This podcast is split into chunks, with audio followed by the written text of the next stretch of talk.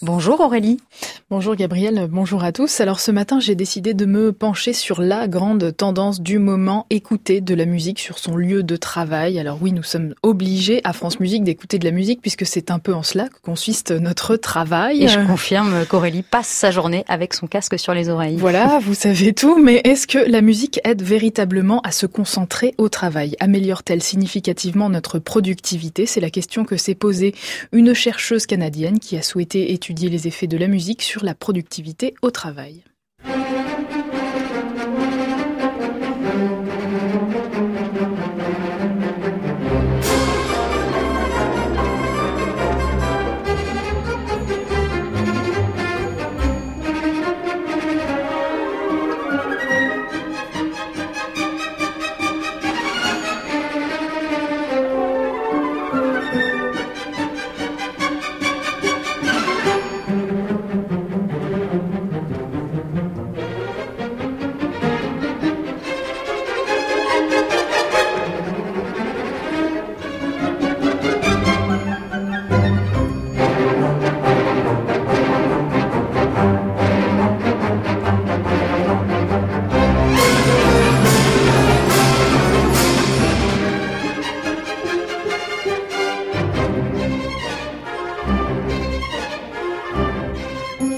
Alors Aurélie, on peut vraiment se concentrer en écoutant une musique entraînante comme celle-ci?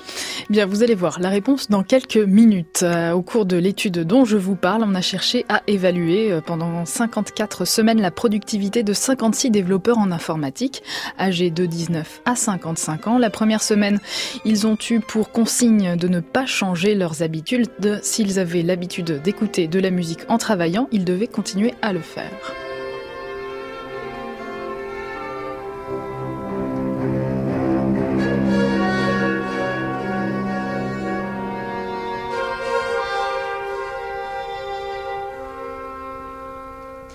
Puis, au début de la deuxième semaine d'évaluation comportementale, les employés ont tous été invités à écouter de la musique en travaillant. Ils pouvaient écouter la musique de leur choix. La quatrième semaine, on leur a demandé de ne plus écouter de musique du tout. Et pour la cinquième semaine, retour de la musique.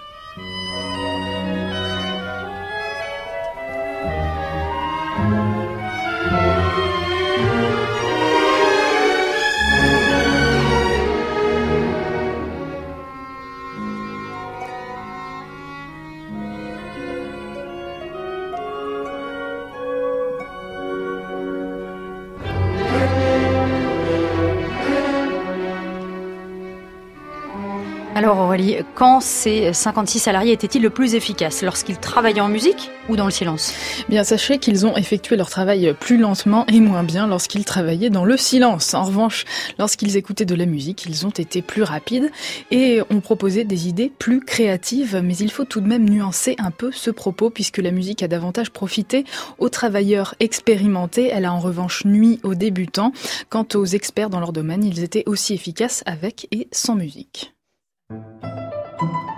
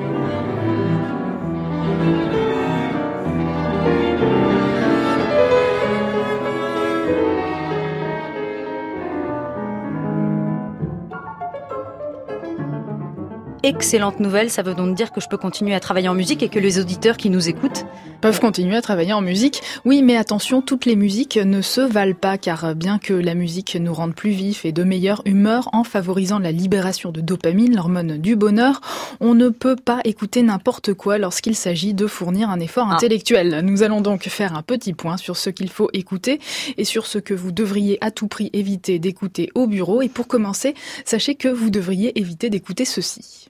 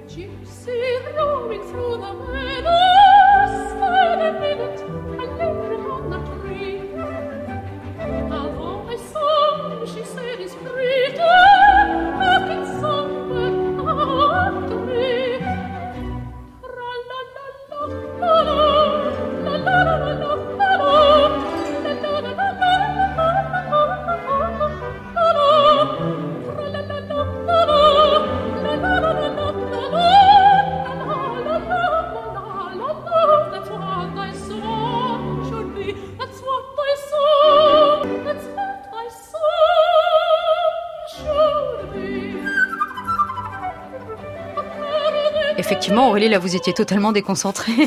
bon, est-ce qu'on peut savoir pourquoi vous nous interdisez d'écouter ça, Aurélie? Je ne vous l'interdis pas, je vous le déconseille simplement. Enfin, ce n'est pas moi qui vous le déconseille, c'est plutôt la chercheuse Anneli Hawke qui a étudié la façon dont la musique influençait notre productivité au travail. Son but, accompagner les entreprises et leurs salariés pour leur offrir la possibilité d'être plus efficaces et détendus au travail. Et le premier renseignement qu'elle a tiré de ces expériences est que la voix parasite notre cerveau.